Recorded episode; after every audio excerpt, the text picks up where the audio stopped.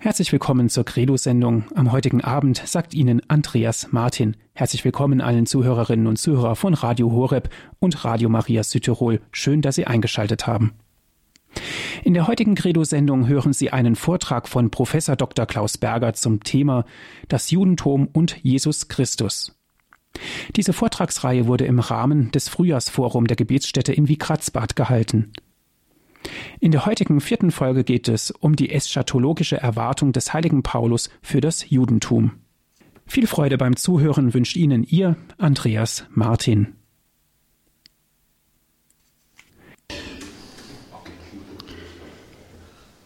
Meine Damen und Herren, die Kapitel 9 bis 11 des Römerbriefes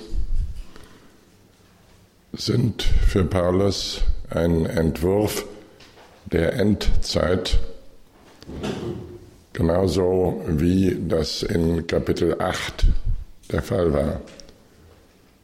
In Kapitel 8 gibt Paulus die allgemeine Enderwartung wieder, besteht in der Abfolge von Leiden und Herrlichkeit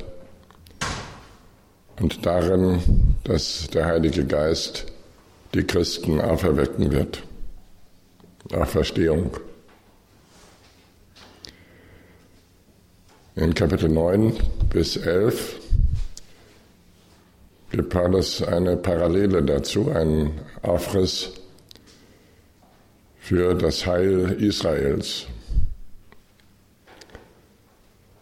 Und zwar von den Anfängen an, Israel ist von Gott erwählt und es behält diese Erwählung. Paulus entwirft das komplette Bild dieses Weges Israels, indem er sagt, zunächst sind die Heiden die Menschen ohne Glauben. Das ist die Voraussetzung. Israel erwählt die Heiden ohne Glauben. Zweite Stufe. Israel ist ungehorsam, beugt sich nicht dem Evangelium. Dritte Stufe, daraufhin ist Platz für die Heiden, für die Heidenchristen an dem Ölbaum Gottes. Paulus stellt sich Israel vor als einen Ölbaum, also ein edles Gewächs. Und aus diesem edlen Ölbaum sind Zweige ausgeschnitten, herausgeschnitten worden, eben die Juden, die nicht an Jesus glauben. Und an ihrer Stelle werden die Heidenchristen nun eingepflanzt, wie von einem wilden Ölbaum.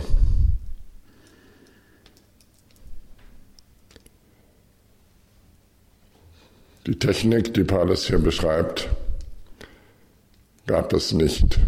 Das heißt, Paulus irrt hier biologisch gesehen.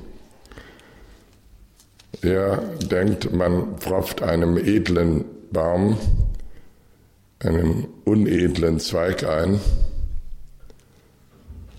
aber der Zweig wird dann weiter wild bleiben. Anders dagegen ist es, wenn man einem wilden Baum, einem wilden Ölbaum, einen edlen Zweig einsetzte, der dann von, den, von dem Saft des wilden Ölbaumes profitierte.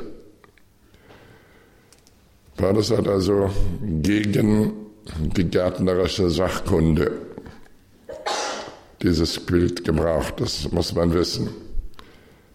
Die biologisch-botanischen Kenntnisse des Apostels Paulus hätten wahrscheinlich noch nicht einmal dazu ausgereicht, einen Blumentopf auf einem Balkon zu begießen.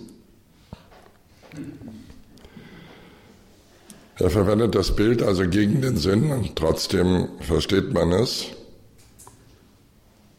Paulus will also sagen, in den edlen Baum, dessen Wurzeln Abraham, Isaac und Jakob sind, dessen Wurzeln heilig sind und der dadurch auch selber geheiligt ist. In diesen edlen Baum werden die Heidenchristen wie ein Zweig eingepflanzt und Paulus hofft, dass sie entsprechend Früchte bringen. Diese Einpflanzung der Heidenchristen in den Ölbaum setzt voraus, dass ein edler Zweig herausgetrennt wurde. Aber Paulus sagt, das war nicht für immer. Denn am Ende wird der edle Zweig wieder eingesetzt werden. Das ist das Drama, das Paulus in Römer 9 bis 11 beschreibt.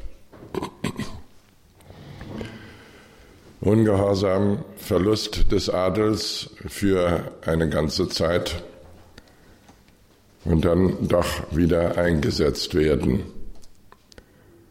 sodass am Schluss alle Judenchristen und Heidenchristen an diesem Ölbaum Zweige sein werden. Und am Schluss also das Happy End. Gott hat sich aller erbarmt, so wie er vorher alle in die Sünde geführt hat, wird er sich nachher am Ende aller erbarmen. In die Sünde regelrecht geführt, indem er für die Juden auf Sion einen Fallstrick legte, über den die Juden stolpern mussten. Sie konnten gar nicht an Jesus glauben, sagt Paulus. Gott hat das Scheitern des Volkes Gottes einkalkuliert.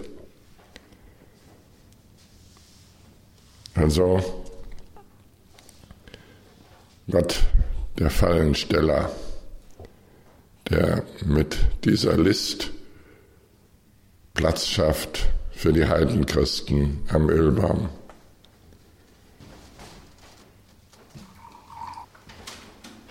Und dieses Wiedereinpflanzen ist nach Paulus daran begründet, darin begründet, dass Israel nicht bei seinem Unglauben verharrt. Nach Römer 11, 23 heißt es, auch jene werden wieder eingepflanzt werden, wenn sie nicht bei ihrem Unglauben bleiben. Für jeden Leser der, des Römerbriefes ist es klar, was mit diesem Unglauben gemeint ist, nämlich dass die Juden nicht an Jesus Christus glauben. Das ist vollständig klar und die nicht an Jesus Christus glaubenden Juden werden ja etwa in 1021 geschildert als die, die ungehorsam sind und widersprechen. Also wenn sie wieder eingepflanzt werden, die Juden, dann nur unter der Bedingung, dass sie an Jesus Christus glauben. Soweit Paulus. Und er denkt da anders als das Zentralkomitee der deutschen Katholiken. Die deutschen Katholiken beschließen über Paulus hinweg, dass es gar nicht nötig sei, an Jesus Christus zu glauben und dass die Juden, weil sie auserwähltes Volk seien, automatisch gerettet würden. Davon kann bei Paulus keine Rede sein. Juden, die jetzt nicht an Jesus Christus glauben, bleiben weiterhin die Erwählten, aber erwählt sein heißt noch nicht am Heile Anteil haben.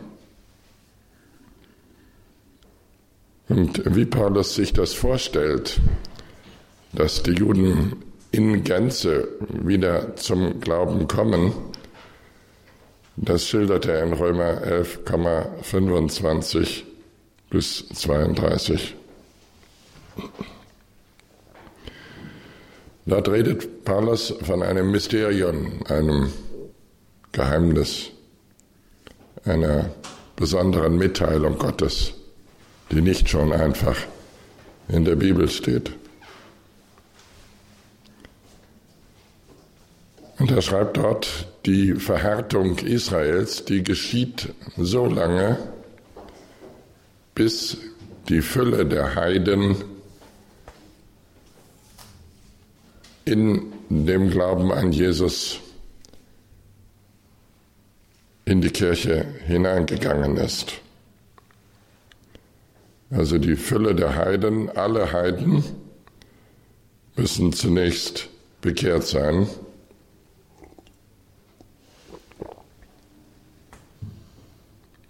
Und deswegen hat man sich bemüht, als man bei der Entdeckung Amerikas feststellte, dass ein Drittel der ganzen Welt noch nicht an Jesus Christus glaubt, hat man sich bemüht, nachdem man ermittelt hatte, dass die Indios Menschen sind, darüber musste man auch eine Weile streiten, könnte ja auch eine Art von Affen sein, aber irgendwann hat man entschieden in theologischen Hörsälen, dass es Menschen seien. Und das war natürlich auch im Blick darauf, dass die Gebiete des Christentums, die an den Protestantismus verloren waren, durch gläubige Indios wiedergewonnen werden konnten. Und dann hat man sich bemüht, eben möglichst schnell und gründlich die Indios zu Christen zu machen. Jesuiten und Franziskaner haben intensiv Mittelamerika und Südamerika missioniert, um die Heilsgeschichte in Gang zu halten. Denn erst wenn die Fülle der Heiden christlich geworden ist, wird Israel sich auch bekehren können und wieder zurückkehren. Es dauert also etwas länger. Dann sagt Paulus, so muss man sich das vorstellen mit der Rettung Israels. Bei Jesaja steht schon, vom Sion her, also in Jerusalem, wird der Erlöser kommen, um die Gottlosigkeiten von Jakob, Israel abzuwenden und darin besteht mein Bund für sie, dass ich ihre Sünden hinwegnehme. Geht also ausdrücklich um den Bund. Und jeder Mensch, der ein bisschen Bibelkunde weiß, hat in Erinnerung, dass der Bund, mit dem die Sünden weggenommen werden, der Bund von Jeremia 31 ist, der neue Bund. Das heißt, der neue Bund wird an Israel vollzogen, für Israel realisiert, indem Gott dann auch die Sünden wegnimmt. Und zwar natürlich um Jesu Christi willen, der ja für alle gestorben ist, die an ihn glauben. Er ist nicht automatisch für alle gestorben, das wird aus diesem Text deutlich. Und es wird suggeriert bei der Übersetzung der Formel in der Messe, dass für euch und für alle vergossen wird. Wer das so übersetzt, liegt im Deutschen den Schluss nahe, als sei Mission überflüssig. Also hinter dem philologischen Streit soll man übersetzen, für viele oder für alle stehen ganz massive kirchenpolitische Interessen. Das sollte man nicht übersehen. Die ganz massiven Interessen äußern sich darin, dass die Leute, die überhaupt gegen Mission sind, sagen, Jesus Christus ist schon für alle gestorben und jede weitere Mission, insbesondere an Israel, ist überflüssig. Dann hätten also die Tausenden von Missionaren, die ihr Leben in Afrika der Mission geschenkt haben, völlig umsonst gewirkt. Sie hätten einfach nur Gottes Willen missverstanden, seit 2000 Jahren. Wenn man übersetzt für alle, dann legt es diesen Schluss nahe. Es ist nicht automatisch, aber es legt diesen Schluss nahe. Und wenn man daher ein verantwortlicher Übersetzer ist, dann kann man nur übersetzen für euch und für viele vergossen.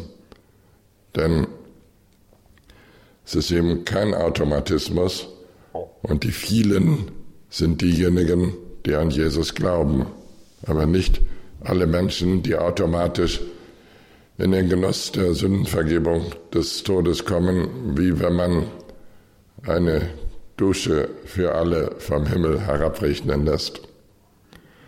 Also der Kreuzestod Jesu ist keine Warmdusche für alle, sondern er wird nur Realität an denen, die glauben. Zur Versöhnung gehören immer mindestens zwei. Versöhnung ist kein automatischer Vorgang. Die Leute, die Mission radikal bestreiten, sind zum großen Teil in der neueren katholischen Theologie zu finden. Besonders bei Orden, die eigentlich eine verdienstvolle missionarische Wirksamkeit über Jahrhunderte entfaltet haben, wie den Jesuiten etwa. Die Jesuiten vertreten ja auch die Position, jedenfalls die Mehrheit, dass Jesus nicht für unsere Sünden am Kreuz gestorben sei. Und das äh, wird dann in Verästelungen in die gegenwärtige Diskussion hineingebracht. Ich finde das ähm, haarsträubend und falsch. Und wenn wir zu Paulus zurückkehren,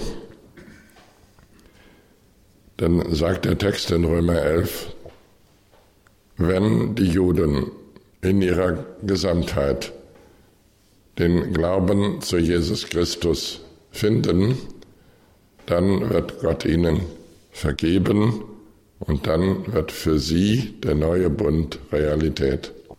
Und wenn das geschehen ist, dann steht der Versöhnung der ganzen Welt nichts mehr im Wege.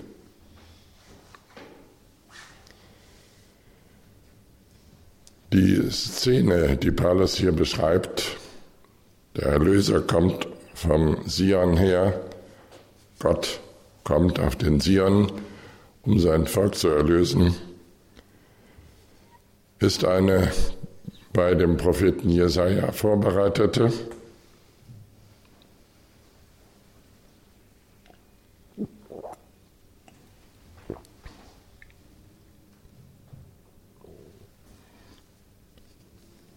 Sie entspricht auch der zeitgenössischen jüdischen Apokalyptik. Es gibt eine berühmte Apokalypse, die heißt 4 Esra, das vierte Esra-Buch, das bei den evangelischen Freunden bis ins 18. Jahrhundert im Kanon vorkam. Bei den Katholiken wurde das vierte Esra-Buch schon im Tridentinum ausgeschieden.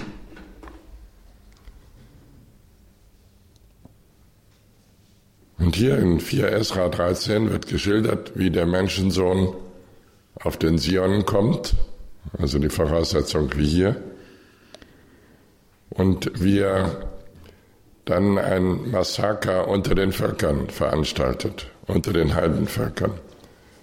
Die Heidenvölker kommen am Zionsberg zusammen, um einem Gericht zum Opfer zu fallen. Das ist die Szene in dieser jüdischen Apokalypse. Und gerade im Kontrast dazu wird deutlich,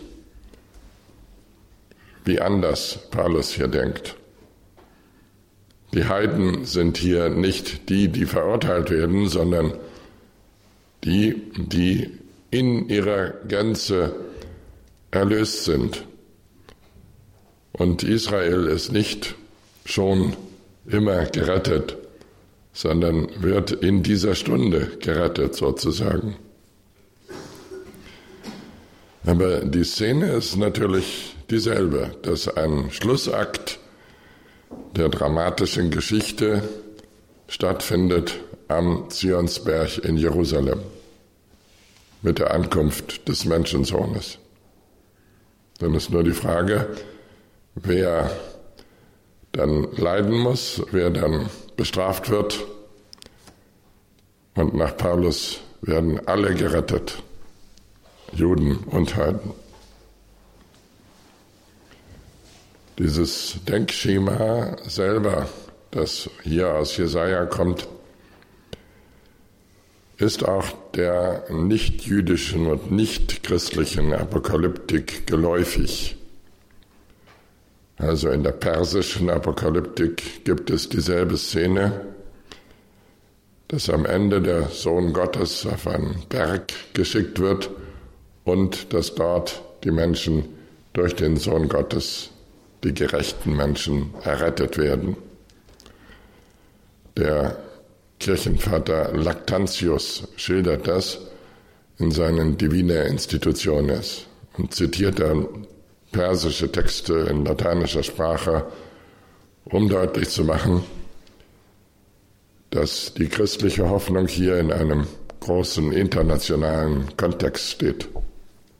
Das erwarten alle Völker so, dass sie sich um einen Berg versammeln und auf diesem Berg wird das Heil für sie sichtbar. Diese Erwartung, die hier beschrieben wird, findet sich nun auch, und das ist das eigentlich Interessante, bei Jesus, bei Jesus selber, der genauso davon redet, dass er am Schluss nach Jerusalem kommen wird, also in die Stadt, die ihn gerade abgelehnt hat, und dass er dort mit seinem Volk sich versöhnen wird.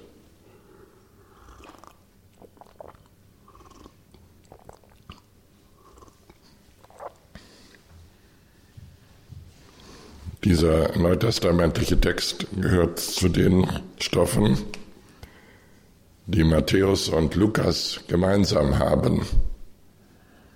Die Evangelisten Matthäus und Lukas haben eine Reihe von gemeinsamen Stoffen, zu denen zum Beispiel das Vaterunser gehört, aber auch eben diese Weissagung Jesu über Jerusalem. Zitiere ich mal aus Matthäus 23, Vers 37 folgende. Jesus sagt da, Jerusalem, Jerusalem, Du hast die Propheten getötet und gesteinigt, die zu dir gesandt waren. Wie oft wollte ich deine Kinder versammeln, so wie eine Glucke ihre Küken versammeln will unter ihren Flügeln, aber ihr habt nicht gewollt. Seht zu, euer Haus wird vernichtet werden, der Tempel. Ich sage euch aber, ihr werdet mich nicht sehen oder ihr werdet mich wiedersehen, wenn ihr sagt, gelobt sei der, der kommt im Namen des Herrn. Sind hier also drei Phasen geschildert in diesem Jesuswort. Die Phase der Ablehnung und Tötung aller Propheten inklusive Jesu selber, die mittlere Phase der Zerstörung des Tempels und der Stadt, Und die interessante dritte Phase, wo Jesus begrüßt werden wird, gelobt sei der da kommt im Namen des Herrn. Dieser Spruch stammt aus Psalm 118 und in dem Psalm 118 ist er die Begrüßung von Pilgern am Tempel. Kann man sich gut vorstellen. Wie wenn man in Wigradsbad Leute begrüßen würde und sagen würde, gesegnet sei jeder, der im Namen Jesu hier ankommt. Gesegnet sei jeder Reisebus, der es bis in diese Einöde schafft. Gesegnet, der kommt im Namen des Herrn. Das ist nun schon ein Fachausdruck geworden. Imna, der kommt, Hoerchomenos, der Kommende. Wir kennen das aus Matthäus 11. Johannes der Täufer lässt bei Jesus anfragen, bist du der Kommende oder sollen wir auf einen anderen warten? Also der Kommende, das ist äh, ganz eindeutig der von Gott kommende Messias. Und in dieser Szene in Matthäus 23 und Lukas 13 kommt Jesus nach Jerusalem. Er wird übrigens einziehen durch das Tor im Osten der Stadt, da wo jetzt ein großer Parkplatz besteht. Wenn also Jesus heute Abend oder morgen kommt, dann müssen ganz schnell und ganz unauffällig die parkenden Autos verschwinden. Und wenn man damit rechnet, dass der Messias bald kommt, dann muss man da überhaupt rot-weiße Streifen anbringen und sagen Einzug morgen oder ähnliches. Sie sehen, dass ich ein Fundamentalist bin und mit der Wiederkunft Jesu in Jerusalem rechne. Wo denn sonst? Nach Berlin wird er kaum kommen wollen. Und nach München leider auch nicht. Und Wigradsbad steht zwar in der himmlischen Landkarte ganz oben, aber für die Eschatologie noch nicht. Vielleicht wird es bis dahin bekannter. Es geschieht aber hier, das ist wichtig, in der Erwartung Jesu dasselbe wie nach Paulus. Sion, das ist der Tempelberg in Jerusalem, und die Versöhnung mit Israel wird stattfinden, indem die Menschen Jesus zurufen, du bist der, der kommt, du bist der Messias, der von Gott kommt. Jesus selber rechnet also mit dieser Versöhnung und Paulus übernimmt dieses aus ältester christlicher Verkündigung. Und damit ist Römer 11 eben nicht allein ein Einfall des Paulus, sondern begründet durch die Jesus-Überlieferung selber.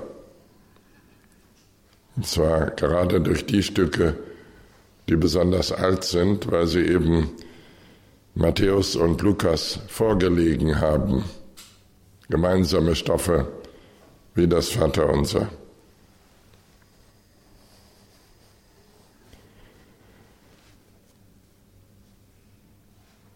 Man kann daran erkennen,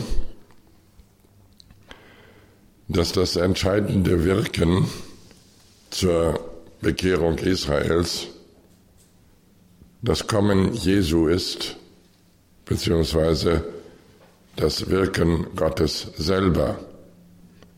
Alles andere, auch das Phänomen messianischer Juden jetzt, kann nur der Vorbereitung dienen.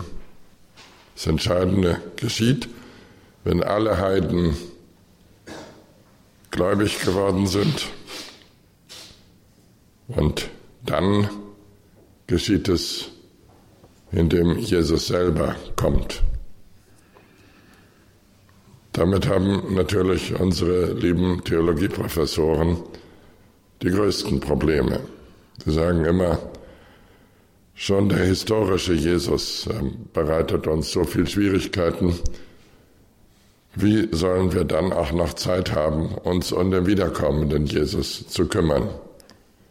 Antwort, wir haben keine Zeit dafür und wir überlassen das Thema fundamentalistischen Sekten oder eben Herrn Berger aus Heidelberg. Dabei ist dieses äh, unsere Hoffnung, Wiederkunft Jesu Christi. Gestern oder heute irgendwann hat jemand gefragt, wie sollen wir uns das denn vorstellen? Und meine Antwort war, lieber gar nichts vorstellen. Sicher scheint mir nur, dass der Herrgott dann nicht mit der griechischen Bibel in der Hand vorgehen wird und sagen wird, Nestle 27. Auflage, Seite 415, da steht das, was ich jetzt tue.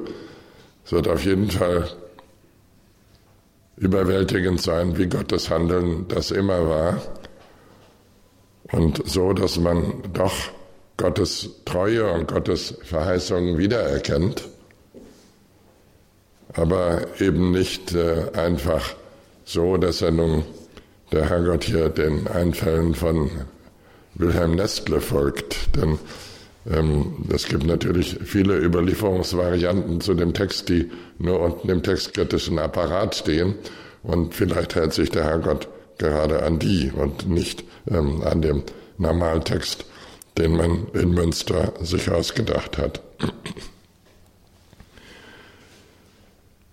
Die Einwände ähm, gegen ähm, diese Art von Versöhnung stützen sich auch auf widersprüchliche Aussagen bei Paulus. Jetzt äh, wird es eigentlich interessant.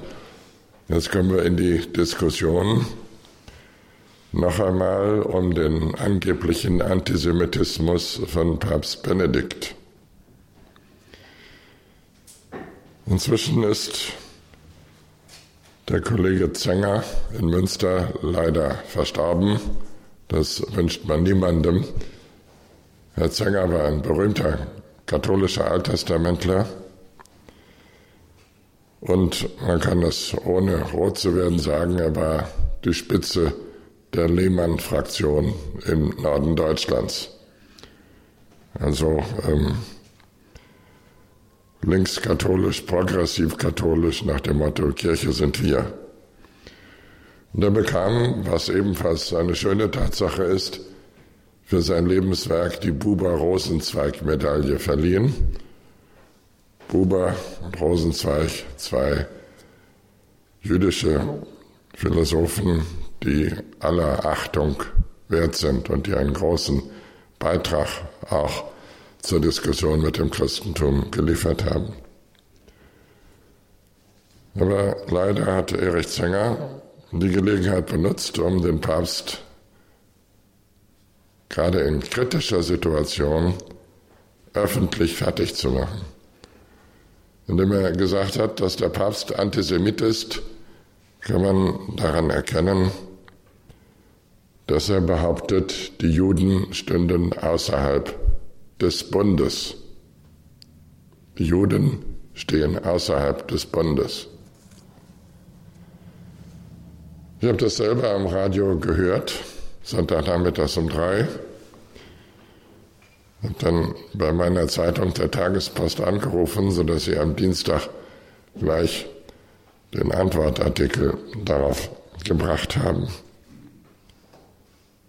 Der Papst behauptet nämlich nicht, die Juden stünden außerhalb des Bundes. Das Problem muss man nur in seiner Herkunft kennen. Und das war den Hörerinnen und Hörern von Herrn Zenger damals gar nicht klar, dass ein längerer Streit dahinter steht.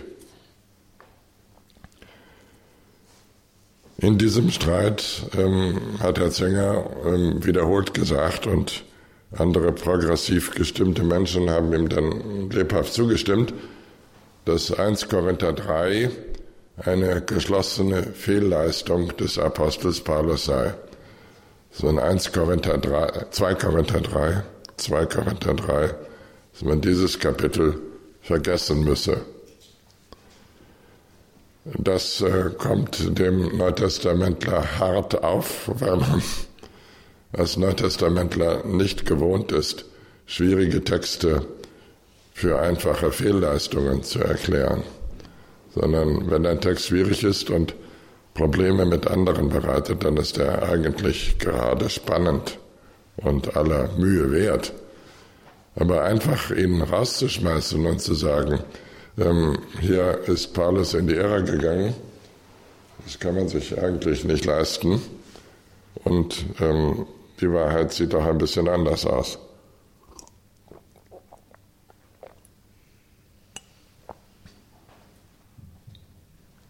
Es geht um die Frage des neuen Bundes. Wir haben die eben schon andiskutiert. Für die Juden wird der neue Bund Realität, wenn Gott ihre Sünden vergibt. Das wird er tun am Ende der Geschichte, wenn alle Heiden christlich geworden sind, dann wird er auch die Sünden der Juden vergeben. Vielen Dank. In 2 Korinther 3 ist die Rede davon, dass der alte Bund, nämlich der Mosebund, an Glanz verloren hat. So wie das strahlende Angesicht des Moses im Laufe der Zeit, nachdem er im Offenbarungszelt gewesen war, sich wieder normalisierte, sich wieder dem normalen Aussehen von Menschen angeglichen hat. Das war wie früher bei Uhren, auch bei Taschenuhren, wenn man die an das Sonnenlicht hielt, dann hat sich ähm, das, ähm, wie ist das Zeug da drin? Quecksilber nicht, sondern Phosphor aufgeladen und äh, wenn es dann eine Weile gestrahlt hatte, wurde es wieder schwächer. Da musste man es wieder in die Sonne halten. So war das mit dem Antlitz des Mose schon nach den jüdischen Berichten, also der Verlust der Strahlung. Und Paulus argumentiert damit in 2 Korinther 3 und sagt, der alte Bund war so gedacht, wie es auch dem Antlitz des Mose ergangen ist. Und Mose hätte, damit die Juden das nicht bemerkten, sein Antlitz verhüllt, damit sie nicht wahrnehmen, dass der Glanz weniger wurde. Das ist aber speziell die Deutung des Apostels Paulus, die ein bisschen abenteuerlich ist, aber ähm, von der auf jeden Fall dieses richtig ist, nämlich, dass er sagt, auf dem Herzen der Juden liegt eine Decke und diese Decke, also nicht nur auf dem Antlitz des Moses, sondern das wird dann bezogen auf das Herz der Juden, auf ihre Wahrnehmungsfähigkeit, liegt eine Decke und durch diese Decke, weil die da drauf liegt, können sie Jesus Christus nicht wahrnehmen. Es muss erst die Decke weggenommen werden, dann ähm, kann man Jesus Christus wahrnehmen, so wie wir das tun. Und dann werden wir aufgeladen mit seiner Herrlichkeit. Also nochmal, es gibt eine schwache Sonne im Alten Testament, die ähm, den alttestamentlichen Phosphor auflädt, aber nicht ganz intensiv, sondern nur halb intensiv. Und das wird weniger. Und das steht ähm, für den verschwindenden Glanz des alten Bundes. Und die Decke, mit der Mose sein Antlitz verhüllte, die war eigentlich dazu gedacht, dass die Menschen nicht geblendet werden, wenn sie Mose anschauten. Also wenn jemand von radioaktiven Strahlen voll ist und die ausstrahlt, dann legt er natürlich ähm, eine Wolldecke über sein Angesicht, damit die Leute dadurch nicht geblendet oder infiziert werden. So war das eigentlich. Aber Paulus macht daraus, Mose hat ähm, eben ähm, ein, eine Decke über sein Antlitz gelegt, ähm, damit die Leute nicht merkten, dass der Glanz weniger wurde. Aber nun sind wir in der Lage, eine ganz helle Sonne zu sehen. Und diese strahlt ähm, auf unser Phosphor einen Reiz aus, der nicht vergeht, sodass hier der größere Glanz ist. Und dieser Reiz, ähm, der Inhalt dieses Glanzes, besteht in der Erkenntnis Jesu Christi. Jesus ist Gottes Bild, wird dann ausgeführt. Jesus hat den Glanz und die Herrlichkeit Gottes und wer ihn anschaut, hat Anteil an dieser Herrlichkeit. Das ist äh, die Voraussetzung katholischer Liturgie.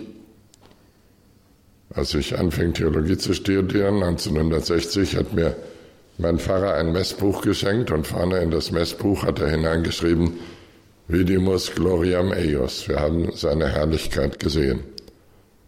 Das fand ich immer schön und eine wunderbare Interpretation von Johannes 1,14.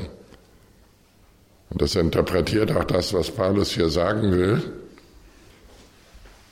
In der Begegnung mit Jesus Christus, besonders in der Liturgie, sehen wir seine Herrlichkeit. Und das ist kein theoretisches Sehen, sondern das bedeutet Anteilhabe an diesem unvergänglichen Glanz. In 2 Korinther 3 wird deutlich gesagt, der alte Bund hat an Strahlkraft verloren und er sagt auch, die Juden ähm, können den alten Bund nicht richtig erkennen, weil da eine Decke drüber liegt, weil sie nicht wahrnehmen, dass dieser Bund durch einen neuen Bund abgelöst wurde.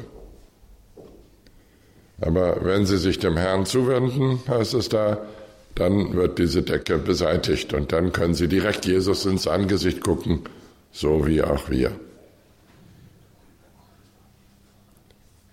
Es wird nicht bezweifelt, dass es den alten Bund gab, dass er weiterhin besteht,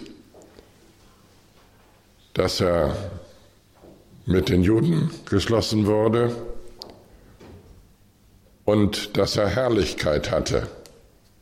Nur seine Herrlichkeit ist halt vergänglich, ja? Was man ja auch daran sehen kann, dass kein Mensch im Alten Testament hofft, aufgrund der Teilhabe am Bund unsterblich zu werden. Also die Vergänglichkeit, Unvergänglichkeit bezieht sich immer auf die Menschen, die daran Anteil haben. Die Idee der Unsterblichkeit, der Überwindung des Todes, die ist im Alten Testament nicht da. Sie ist bestenfalls angedeutet im Buch der Weisheit, das aber nachchristlich entsteht und nur von den Katholiken rezipiert wird.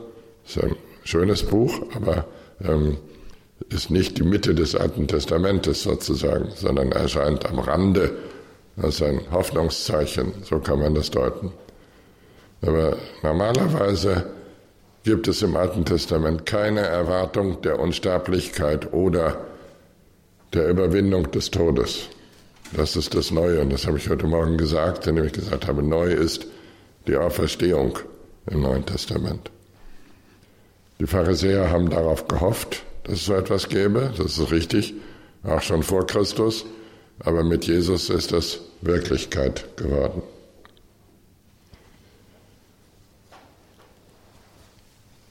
Aus 2 Korinther 3 geht hervor,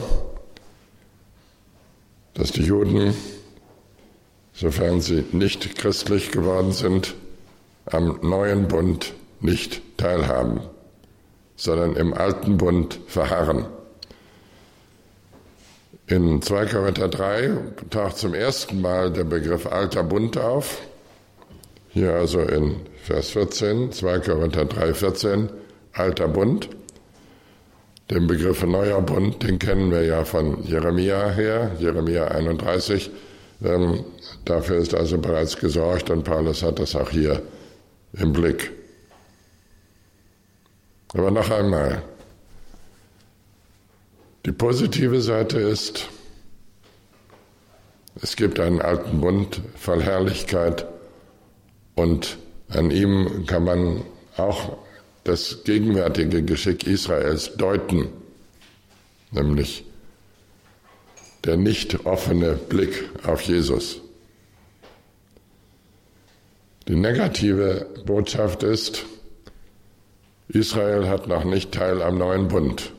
Das sagt aber Römer 11 genauso, dass das erst in Zukunft sein wird. In Spannung zu diesem Text steht den Text, den wir schon einmal gehört haben, nämlich Römer 9, Vers 4. Dort heißt es, Ihnen gehört die Kindschaft und die Herrlichkeit und die Bundesschlüsse. Kindschaft, Herrlichkeit, Bundesschlüsse gehören zum unverlierbaren Besitz Israels. Nach Römer 9,4. Nach 2 Korinther 3 dagegen haben sie zwar Herrlichkeit, aber eine schwindende, weil es keine unsterbliche Herrlichkeit ist. Haben sie zwar einen Bund, aber den alten Bund. Und inbegriffen natürlich auch den Bund den Bundesschluss vom Sinai. Abraham und Sinai, das sind die beiden Bundesschlüsse, die Paulus in Römer 9, 4 meint. Noch einmal. Es besteht eine Spannung zwischen Römer 9, 4, Herrlichkeit und Bundesschlüsse, und 2 Korinther 3, nur den alten Bund und eine vergängliche Herrlichkeit. Aber unvereinbar ist es natürlich nicht. Man muss nur ein bisschen drüber nachdenken. Und dann denke ich, kommen auch Sie ganz einfach dazu, zu sagen, naja, so ist es eben. Sie stehen im ersten Bund.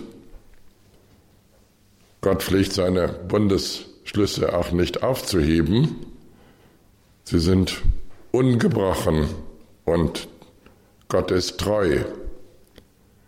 Und dass Gott irgendeinen Bund aufhebt gegenüber irgendeinem Menschen, haben wir nie gehört, ist unvorstellbar.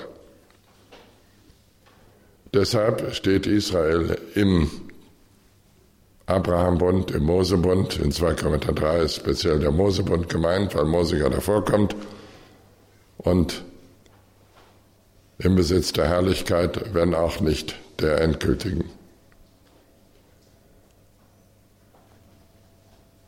Wenn nun in der Karfreitagsliturgie gebetet wird, Ut aufera Deus velamen accordibus eorum, dass Gott die Verhüllung von ihren Herzen beseitige, wegnehme, so in der alten Liturgie. Ich kann das noch auswendig, weil ich zu meinem Abitur das ganze römische Messbuch auswendig konnte. War leider alles vergeblich. Erstens wurde das römische Messbuch abgeschafft Zweitens durfte ich nicht Priester werden wegen Heresie, ähm, aber trotzdem habe ich ähm, meinen evangelischen Studierenden in Heidelberg 32 Jahre lang mit automatischen Zitaten aus dem römischen Messbuch dienen können und wusste daher natürlich auch dieses Gebet, ähm, das ja auch eben auf 2 Korinther 3 Bezug nimmt. Und daher kommt es überhaupt, dass Erich Zenger dem Papst unterstellt hat, er behauptet, die Juden stünden nicht im Bund, weil der Papst die Vorstellung von der Verhüllung übernommen hat in sein Gebet, dass Gott, so heißt es in dem Gebet, die Verhüllung, die Decke von ihren Herzen nehme. Und wer das erbetet, der behauptet eben, dass die Juden nicht im neuen Bund stehen. Nicht im neuen Bund, aber natürlich stehen sie im alten Bund und im Mosebund, also im Bund Abrahams und im Bund Moses. Und mit den Bundesschlüssen des Herrgotts ist es so, dass die ja auch nicht einander widersprechen, sondern der alte ist jeweils die Novellierung oder der neue ist jeweils die Novellierung des alten. Das heißt, er wird erneuert mit Wiederholung und weiterführenden Elementen. So bei Abraham, und so bei Mose gegenüber Abraham und so bei Jesus Christus gegenüber dem Sinai. Wie das im Neuen Testament aussieht, das kann man übrigens an der Zusammengehörigkeit von Verklärung und Abendmahl gut beobachten. Bei der Verklärung geht es ja um eine Nachbildung der Sinai-Szene. Jesu Antlitz leuchtet, so wie damals ähm, das Antlitz des Mose. Nur wird gesagt, auf ihn sollt ihr hören, also er ist der Sohn. Nochmal. Wer darum bittet, Gott möge den Schleier, die Verhüllung vom Herzen der Juden nehmen, so wie die katholische Kirche in, dem in der alten Karfreitagsbitte, der wiederholt schlicht den Standpunkt des heiligen Paulus von 2 Korinther 3. Und dieser Standpunkt widerspricht nicht dem von Römer 9.4. In Römer 9.4 heißt es, ihnen gehören die Bundesschlüsse mit Abraham und mit Mose und auf den neuen Bund ja, was soll man da sagen? Da hat, ähm, also die, das Verhältnis dieser Texte zueinander hat besonders Klaus Berger aus Heidelberg zum Thema gemacht. Er hat praktisch den ganzen Artikel über diese beiden Texte geredet. Und ganz scharf herausgestellt, worin der Unterschied besteht. Nicht? sodass das Problem heißt, wie soll man den Status der Juden jetzt beschreiben, wo sie noch nicht im neuen Bund stehen, wohl aber im ungekündigten alten Bund. Was ist das für ein Status? Und die Antwort, die ich gegeben habe, das Volk Gottes ist auf dem Weg vom alten zum neuen Bund. Es ist dann noch nicht angelangt. Das muss ja auch nicht sein. Und der Weg ist ein schönes Bild der Bibel für geistlichen Fortschritt. Ein wunderbares Bild, ähm, das hier völlig angemessen ist. Und wenn man jemandem, der auf dem Weg ist, ein gutes Ankommen wünscht, ein Ziel, das er erstrebt, dann ist das ja nicht gegen den Betreffenden gerichtet, sondern für ihn.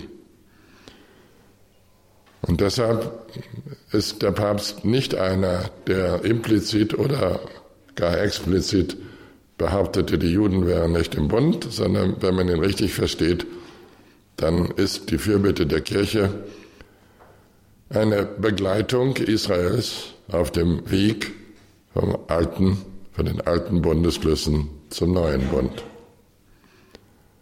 Und auch unabhängig von Jesus Christus würde jeder Jude das ganz genauso bestätigen.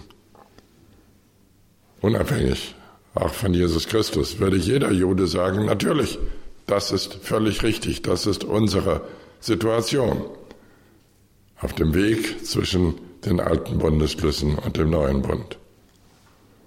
Und die Christen sagen nur, dieser neue Bund ist schon zugänglich, ähm, wenn man Jesus erkennt und wenn man eben dieser Erkenntnis folgt.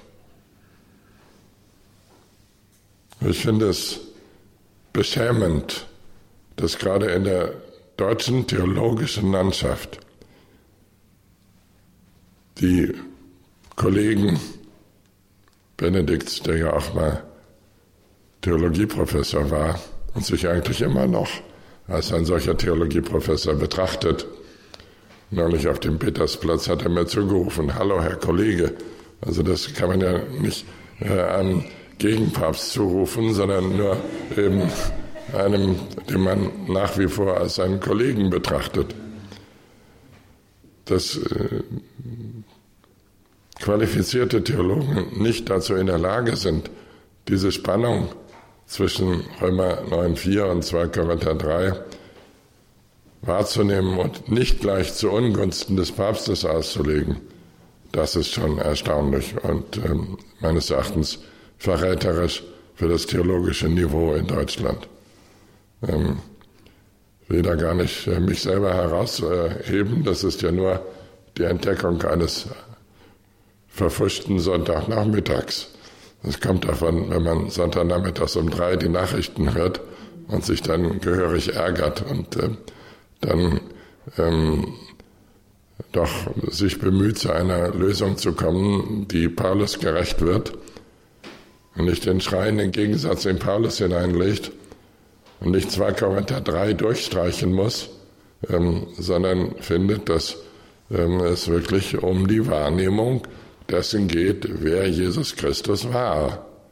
Und ähm, wer das nicht wahrnimmt, der ist nicht böswillig, ähm, aber er kann nicht an Jesus glauben, ganz klar.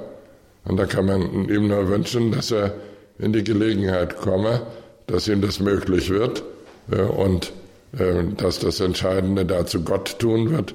Das haben wir heute Nachmittag gehört. Ich denke also, dass hier Paulus sich nicht äußert als ein Apostel, der das Herkunftsvolk vergessen hätte. Es wäre ein Modell vergangener Paulusdeutung, die längst überholt ist. Paulus ist nur als treuer Jude überhaupt zu begreifen. Und dass er dem Judentum was an Zeuge flicken wollte, wäre unvorstellbar.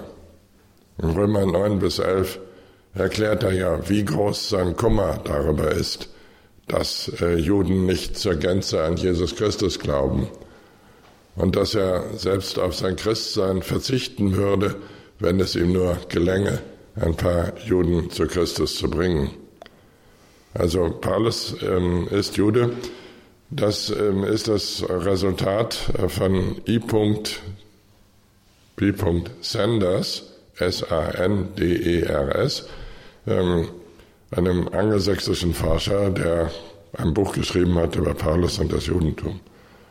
Dieses Buch wurde ein Weltbestseller, von allen Theologen begrüßt, außer in Deutschland. In Deutschland gab es größte Schwierigkeiten mit diesem Buch. Und das betrifft nun den politischen Kontext unserer Tagung. Dass sich die Fakultäten, die neukatholischen und die protestantischen, dagegen jahrelang gewehrt haben, dass das Buch überhaupt ins Deutsche übersetzt wird. Weil man gesagt hat, wo kommen wir dahin, wenn Paulus ein Jude war? Und das verstehe ich unter dem impliziten Antisemitismus der deutschen Forschung.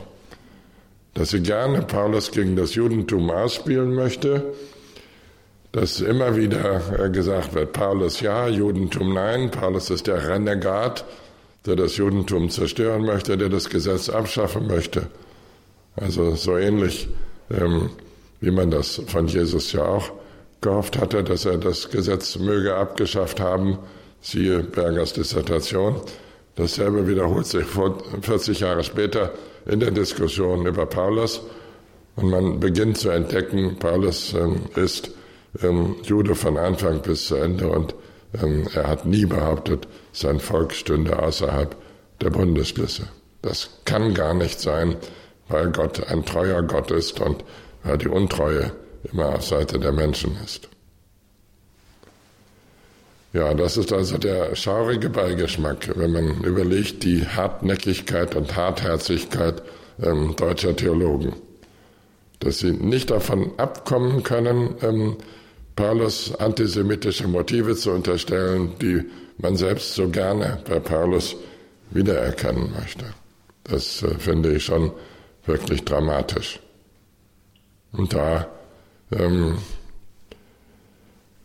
ist natürlich die Größe Gesetz selber auf dem Prüfstand. Ich habe ja zu verschiedenen Zeiten meiner Lehrtätigkeit in Heidelberg meine Studis gefragt, was ist, wie schätzt ihr die Größe Gesetz ein? Die Größe Gesetz ist niemals positiv bewertet worden. Das heißt, Gesetz ist das, was die Bullen durchsetzen möchten. Die Bullen ist die Polizei und äh, wir haben einen ähm, Professor hervorgebracht, der dann ähm, ein, eine wichtige Funktion in der EKD wahrgenommen hat und der in seinen Heidelberger Tagen erklärt hat, der Sinn des Theologiestudiums besteht darin, den Widerstand gegen diesen Staat einzuüben.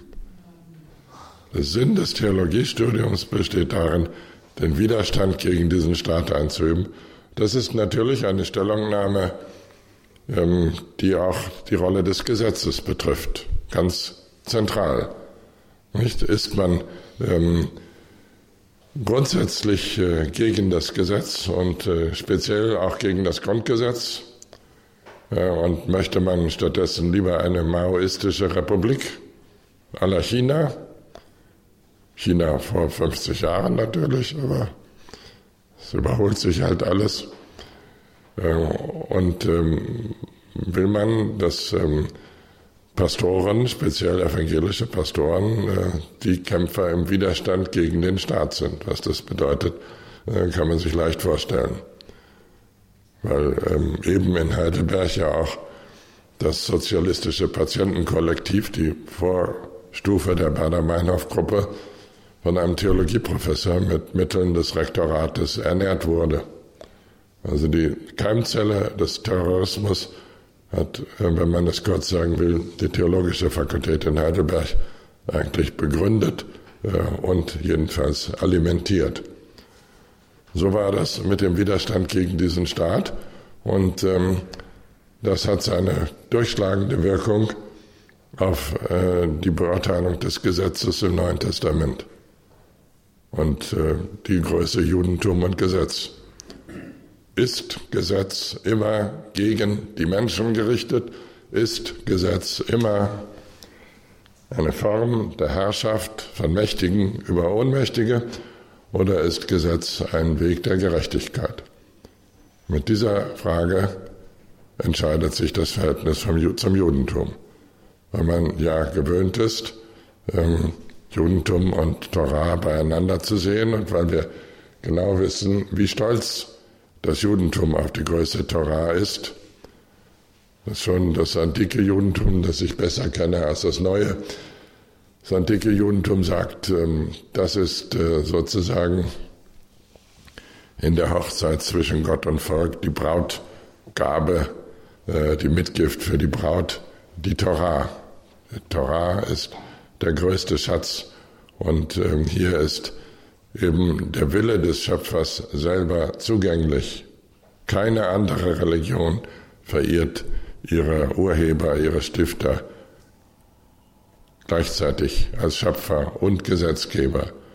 Und das ist äh, die fundamentale Zusammengehörigkeit von Schöpfung und Gesetz. Und ähm, sie ist äh, im Laufe der jüngeren Theologiegeschichte ganz gehörig auseinandergefallen.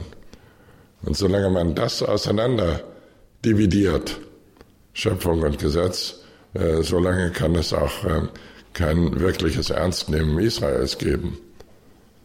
Also nach meiner Beobachtung ist das Ernstnehmen Israels von Juden selber kaum gewünscht, geschweige denn, dass Bedarf danach bestünde. Sie sagen alle immer, eure christlich-jüdische Zusammenarbeit ist offenbar ein Hobby von Christen, aber wir selbst haben das nicht nötig. Das finde ich nobel und ein bisschen snobistisch, aber ähm, eigentlich würde ich, glaube ich, als Jude genauso reagieren. Ähm, wenn eine Annäherung sinnvoll ist, dann kann es nur um die Zentralfrage gehen, Glaube an Jesus Christus. Und Juden haben immer gesagt, es geht um diese Zentralfrage, liebe Leute. Und wenn er darum herumredet und aus dem christlich-jüdischen eine rein humanitäre Angelegenheit macht und einen Verein für Toleranz, dann kommen wir da nicht hin, weil es nicht wirklich wahrhaftig ist. Es geht nicht um irgendeine Form von Zusammenarbeit, sondern es geht äh, schlicht um die entscheidende Frage. Das können Juden offenbar viel besser verstehen als die humanitäts- und toleranzduselnden ähm, deutschen Leute, die natürlich hoffen, da ein bisschen Schuld abzutragen. Aber so geht das eben nicht. Vielen Dank fürs Zuhören.